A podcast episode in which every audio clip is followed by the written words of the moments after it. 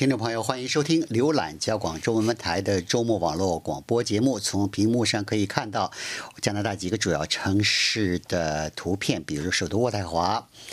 啊，还有魁北克，还有蒙特利尔，还有卡尔加里。那么加拿大的一共有十个省份，您可以关注我们的网站，十个省份的呃信息呢会给您呃会给您 update。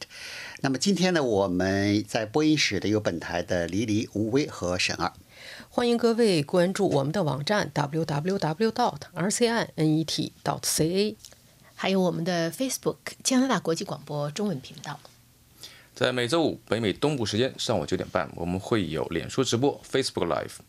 那么，如果您想快捷、方便、全面的了解加拿大正在发生的事情呢，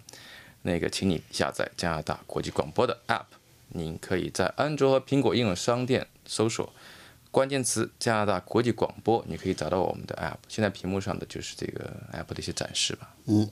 呃，中国大陆的听友呢，会比较更多的用华为的手机，华为手机也可以下载了，都可以，都可以，这个手机都没问题。啊，好。呃，在今天的节目里呢，我们还是谈谈这个星期节目中的几篇的报道。呃，有很多的报道。这个星期呢，由于国际上发生的事情呢，加广呢有很多的报道，讲的是美国跟伊朗的事情，还有加拿大，呃，都是这个也是卷入其中的。因为是坠毁的这辆呃这个客机呢，是乌克兰航空公司的客机，但是呢，差不多超过三分之一的死亡者，六十三名死亡者呢是加拿大人。是是这样，那么在从这个事情实际上是从上个周五的凌晨，就是从美国，呃，美国无人机炸死那个苏莱曼尼伊朗的这个将领就开始了。从那个时候起，实际上就是，呃，如因为如果讲到加拿大的这个立场和加拿大的加拿大在这个事情上的。这个表现的话，从那个时候起，加拿大总理就刻意的表示保持低调。特鲁多特刻意，因为正好又是圣诞假期完了，他刚刚从度假的地方回来，也是一个，也是给了他一个理由。这是因为呢，就是加拿大实际上在这这个里面，至少在一开始的时候，他既不想卷进一卷进中东的那个火药桶，卷进这个伊朗伊朗和美国之间的冲突，但是他也不想得罪美国，也不想在这个。关口上，他也不想激怒特朗普。一方面，加拿大和美国一样是北约成员。如果是说特朗普真的是向这个向这个北约提出呃提出出兵的要求啊什么，加拿大是在里面的。加拿大是肯定是跟加拿大有关。但是呢，加拿大的民众也好，民意也好，政府也好，绝对不想卷入。可是呢，另外一方面，加拿大现在正在一个关口上，就是要签署这个要跟美国和墨西哥要正在批准这个呃加美墨。自由贸易协定的时候，他绝对不想在这个时候生事。那 当时就有不生事，但事情找上门来了。对了，就是当时这个《环球邮报》的那个一个评论作者叫伊比森，他就说：“他说特鲁多现在采取的这个这个立场是正确的，就确实是这个时候加拿大低调为好，就是你不要往里插。但是 如果如果这个麻烦大了，如果是冲突加剧了，加拿大人会要期望特鲁多站出来，就是作为一个领导人的。”这个这个姿态或者是说立场，表示出这个领导地位被他不幸而严重。接下来加拿大就确实是就可能比任何一个国家卷入的都深，而且是以这个就是等于是说，人家我们喜欢说中枪或者殃及池鱼，但是这次就是损失也过于惨重了一点，就是像你刚才说的，客机坠客机乌克兰国际航空的客机坠毁，但是这个上面。绝大部分人都跟加，如果你刚才说六十三个是是加拿大公民，另外还有很多是假期结束以后回来的伊朗留学生、访问学者，还有老师，还有什么？这个飞机上的这个一百七十六人呃死亡，当然包括机组人员了，但是乘客中一百三十八人，最后呢，他们都是来加拿大的。对，是这样。所以在这种情况下呢，特鲁多就只能就是星期三、星期四接连两天召开新闻发布会。但是呢，大家就还是注意到，就是他在这个这个召开新闻发布会的时候，一方面他避免评论美军的这个刺杀行动，他倒是很明确的谴责了伊朗，就是说导弹攻击美军基地，因为据加拿大士兵在当时在这个基地里面，只不过就是说没有受伤，没有没有人伤亡，他倒是明确的谴责了伊朗的攻击，但是他第一他避免评论这个，然后等到，但是他避免，因为是新闻发布会嘛，因为是新闻发布会，所以就是说他呃有记者提问。记者当然会提提问到，就是在尤其是在星期四的时候，一一起就在星期四的时候就提问到，因为星星期三他召开新闻发布会的时候，还主要就是说悼念为主，就是向向这个死者的家人表表示这个悼念。但是这个情况在星期四发生了一个更就是根本的变化，就是那个呃，因为就是传出消息来说。坠毁是因为飞机坠毁是因为被伊克兰的地对空导弹，不是伊克这个伊朗的伊朗的地对空导弹击中。在这种情况下，记者当然要追问。在等他这个新闻发布会召开之前，记者就已经在就就是嘉宾的评论，以及今天早上你要看那个各大报纸的就是这个评论也是一样，就是说美国在就是突如其来的就是嗯。呃，也没有跟盟国打招呼，也没有跟国会打招呼，突如其来的就命令刺杀苏莱曼尼，这个是这件整个冲突的这个的起因。那么现在，然后伊朗在回击，回击的过程中，这个让这击中飞机，那么是不是这个加拿大人的这六十三个加拿大公民的死亡，那么美国是不是要负一定的责任？这个是就是大家都很多人在讨论的问题，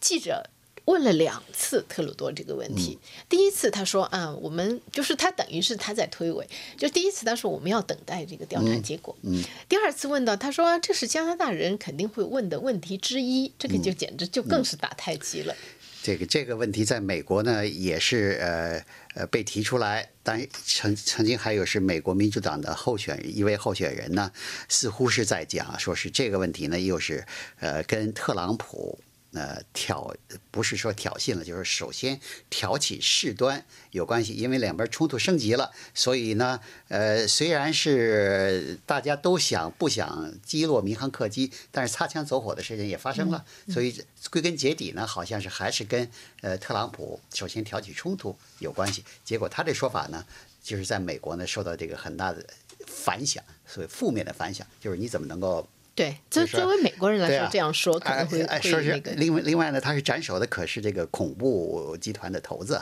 啊。那么加拿大的，如果加拿大总理也走了，也走向这个呢，我估计那那特朗普肯定会给他心里边记上一笔账的。他现在就是说，就是谨慎为主，嗯，就是，可是他至少就是他，他无论如何他没有说出，因为他完全可以干很干脆的说，导弹是伊朗发射的，嗯，不是美国发射的，但是他。就没有说出这句话，就是在保持外交方面的这个外交谨慎的这个方方面，已经就是在已经表现出他的这个态度。但是如果说他在这方面打太极的话，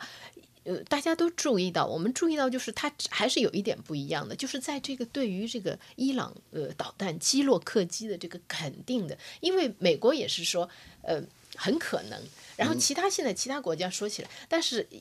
如果比较一下的话。特鲁多的这个口气的这个是最确定的，就是很确定的结论。那么有这个情报机构的前分析员就是分析说，为什么呢？就是因为他曾他讲到说。呃，我们有多个消息来源，盟国的情报和我们自己的情报。嗯，那么这个 CSIS 就是加拿大安全情报局的这位前呃前官员，他说呢，他如果讲到说，如果是我们自己有掌握情报的话，说明确实证据是确凿的。因为如果美国这样讲，美国是冲突一方，他可能会因为策略考虑。对。但是加拿大在一开始没有卷入这个冲突的时候，如果加拿大的情报部门掌握证据的话，这个证据可能是确凿的。这个也是。从视频上来看，嘣，一个一个这个带尾巴的这个东西直接奔向那个飞机，然后引爆了。那除了导弹这个解释，还有什么解释？对不对？对对是。嗯，不过这个加拿大如果是在这个立场上，呃，有什么变化，不管是偏向美国还是呃偏向不，当然不会偏向伊朗了，或者是跟美国保持的距离远一点，都会对加拿大跟美国的关系产生。呃，影响，特别是对这个特朗普这位是，呃，所谓是，呃，有仇必报，呃，或者是你对我骂我几句是记在心里，找个机会肯定会会给你回骂一番的。美国总统来说呢，这个美加关系呢还是很敏感的。嗯，但是这个呃，特朗普并不是第一位这样做的人，当时以前的那个皮尔逊，还有就是老。特鲁多，还就是以前已经有过，就是数次就是在美国发动攻击，然后加拿大保持距离，然后美国很不高兴，非常不爽，这样的事情历史上已经发生过好几次了。那个当年是美国发动呃对伊拉克的战争，呃所谓政权更迭的时候，加拿大就没有参与。对对，那个时候是克雷迪安的时候。对。，好，呃，还是啊、还是有关这个美国、呃伊朗，呃，还有这个乌克兰客机坠毁的事件呢，呃，赵黎也做了个报道。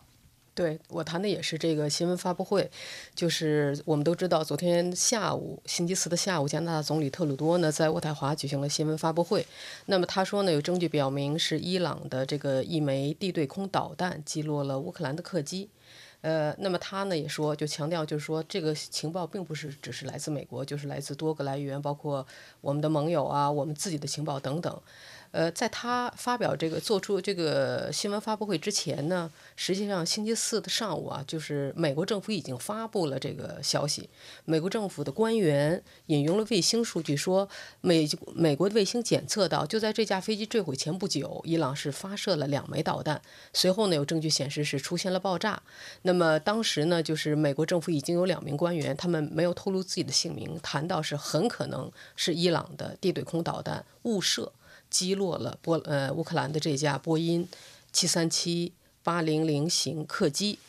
那么特鲁多昨天在新闻发布会上谈到这个消息的时候呢，能看出来是有一定的肯定程度的。那么他也谈到呢，说这个当然了。他觉得这肯定，这可能不是这个有意的行动。他也补充说呢，说毫无疑问，这个消息呢，对已经卷入了这场悲剧的人们来说呢，是有更多的震动。那么我们也知道，就是在这场空难当中，星期三的当地时间清晨六点十二分，这架客机是刚起飞不久呢，在从伊朗德黑兰起飞不久就坠毁了。那么在机上的一百七十六名遇难者当中，其中呢，一百三十八人的目的地是加拿大。他们本来的目的呢是要从乌克兰的首都基辅转机去加拿大的。那么最近几天呢，有每个城市啊，很多城市都在举行悼念活动，因为包括涉及到很多城市的这个，有的是整个家庭，有的是新婚夫妇、学者、学生在都在遇难者当中，所以现在加拿大很多地方呢都在举行这个悼念活动。那么在这个情况下呢，这个特鲁多呢，当然了，他提他发布了这个消息，呃，同时他也谈到呢是也要继续等待这个进要全面调查的结果。那么他也谈到加拿大现在已经提出要积极，希望呢积极参与乌克兰客机在伊朗坠毁事件的调查。呃，那么伊朗的民航局说呢，我们已经邀请加拿大。运输安全委员会的人呢参加了，但是到目前为止呢，似乎加拿大得到的这个能参与的程度还是相当有限的。那么加拿大外交部长这个尚帕涅也一直在与呃伊朗官方进行接触，要求加拿大能够。大幅参加，他说呢，就是加拿大官员必须能够迅速的去伊朗，提供相应的理事服务，呃，帮助查明遇难者的身份，参与追击调查。那么在这个情况下呢，有这我们知道加拿大是在二零一二年跟伊朗的这个外交关系断了。那么当时呢，就是保守党政府说是伊朗支持恐怖主义，所以呢，关闭了加拿大驻德黑兰的大使馆，而且驱逐了呃伊朗驻加拿大的外交官。那么，自由党政府呢，在二零一五年执政之后呢，虽然有一些代表团之间的互访，但是呢，加拿大和伊朗之间的关系呢，这个是可以说是远远没有恢复正常。呃，那么在调查方面呢，是乌克兰方面已经派出了四十五名专家，在星期四抵达了德黑兰参加调查，尤其是对这个黑匣子的解密。那么现在呢，加拿大的要求呢，就希望能够最大程度的参与调查。嗯特鲁多在新闻发布会上出现的时候呢，呃，大不少记者都注意到他是呃胡子拉碴的样子啊。呃，当然，他希望可能改变一下自己的形象，原来是这个没有胡子、下巴光光的帅哥的形象。这一次呢，呃，改变了这个形象以后，有有一些呃呃沧桑的感觉。但是呢，讲这种消息在记者招待会上，这种以这种形象呃出面呢，还是比较适合这个场景的。对，是这样。嗯好，嗯，沈二有一篇报道是，呃，油管又被又烧烧烧钱巨款了，对，其实还好，一点七亿对他来说还好。对对。对对对，这些这个财大气粗，对。财大气粗。嗯。一点七亿这个美元呢，事实上罚的是九月份罚的，嗯，它实际上是针对他，一二零一九年九月份是针对他说，呃，一呃油管或者 YouTube，他收集儿童数据，嗯哼，就是他把儿童数据跟成人数据对等对待，都进行收集。那这个呢比如姓名啊，对呃，性别、住址年龄，然后关键是行为习惯，啊，用户行为习惯，视频用多久啊？然后小孩子喜欢看什么，不喜欢看什么？嗯，然后这个数据呢，它实际上还提供给视频的制作者。嗯，而这样的话，就是说双向都是不对的，因为你第一不能收集，第二你不能提供。嗯儿童也不也可以自己去审去注册，在 YouTube 上注册，没有年龄限制的哈。他制作者肯定不行，制作者不行，制作不行对啊但是，YouTube 儿童你也不能作为一个说观众去注册，但是很多儿童他会用父母的账号来进行使用。那么就是说，实际上 YouTube 它能够识别到底是父母在看呢，还是儿童在看。然后他把数据又提供给这些制作者，那这个呢是很明显的违反了这个美国的这个儿童保护的法规的。要是一个人看《天线宝宝》看了三十分钟，那那肯定不是父母。不是成人，对 不对？然后那个在一点七亿，当时很多媒体就说太便宜了。他说你一点七亿就把 YouTube 这么长时间，就是说呃的呃收集的儿童的数据给卖了。这这个操作太便宜了，要罚的更多。但是呢，这个官司已经了了，那 YouTube 现在是不得不采取行动。那么他的采取的行动的方式，就是他其实很头疼，你知道吧？因为他实际上跟那个吴威说的是一样，他分辨不出来是成人还是儿童，在很多场合之下，比如说一个人看《天线宝宝》。你不能说看半小时 就是儿童是吧？也有成年人看半小时，也许对不对有有童心也有的成对富爸爸对，也有成年人。哎，这种情况下是怎么办？好，现在他的唯一的办法就是说，他的呃，就是说不再收集任何儿童内容的数据，他不管那个看的人是成人还是儿童。这是非常大的一个变化，但是这会影响到整个 YouTube 上非常非常红火的儿童视频产业，因为儿童是 YouTube 上实际上现在看视频看的，就是说最最多的群体之一。因为儿童，你想他看这种天线宝宝，他可以看半小时、一小时没有问题，对吧？成年人有些人都受不了。那这种情况之下的话呢，这是很大一个观众群，特别是对于制作者来说，他就失去了了解这部分观众的这个能力，而且是对于广告投放商了也很头疼。他不知道那个人到底是儿童还是成年人，他就没办法投放广告。那么在这种情况之下，YouTube 就是说，他力推一个叫 YouTube 的 Kids，就是 YouTube 的儿童的呃叫什么的 App。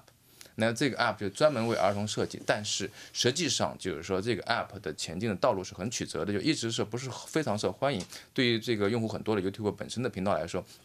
，app 来说那个实际上是不是很流行的？原因很简单，你看一个儿童他打开了 YouTube，他基本上就爸爸妈妈已经注册好了，对不对？那他看下去，父母也懒得去把他 再换到这个 YouTube Kids，这个就是一个现状。嗯看来这个呃，这个数字媒体，特别这种大巨头拓荒期呢已经过去了，现在的监管受到民众的这个维权的呼声的这个推动，监管的这个力度越来越大，所以这些哦哦，人、对我我插一句啊，嗯现在 YouTube 上最赚钱的创作者是个小孩儿，嗯，那个小孩现在是应该是十岁左右，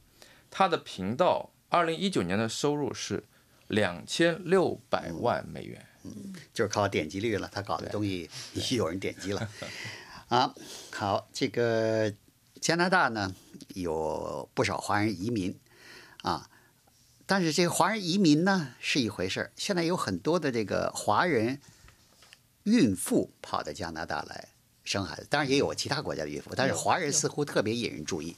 结果呢，加拿大广播公司进行了报道，觉觉得这个这个问题呢，呃，已经引起了社会的负面的影响啊。那么，但是呢，有一些呃，有一些就是市长跟政客就觉得，你要真是采取办法的话，那也有措施可以采取，就是从根本上解决问题。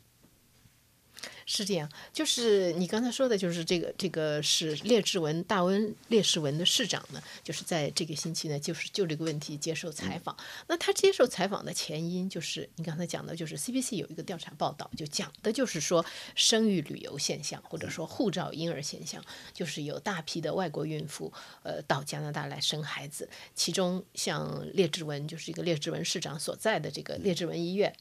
呃，去年一年里面，大概四分之一的婴儿是属于护照婴儿。那么在这些人里面呢，呃，一方面呢，就是他们占用了本地的医疗资源。另外一方面呢，就是这里面还有其中有一些人呢，还留下账单，还溜之大吉了，就等于是说给加拿大的医疗系统就是造成了负担。这个一一般来说呢，就是说这些人呢，呃，是有钱来来他带来钱做这个对呃生孩子的，但是如果出现了这个复杂的情况，啊、那这个他的预算呢，可能就没有包括包括在内。如果他拿不出钱呢，他最后账单，比如说一下子住进了那个呃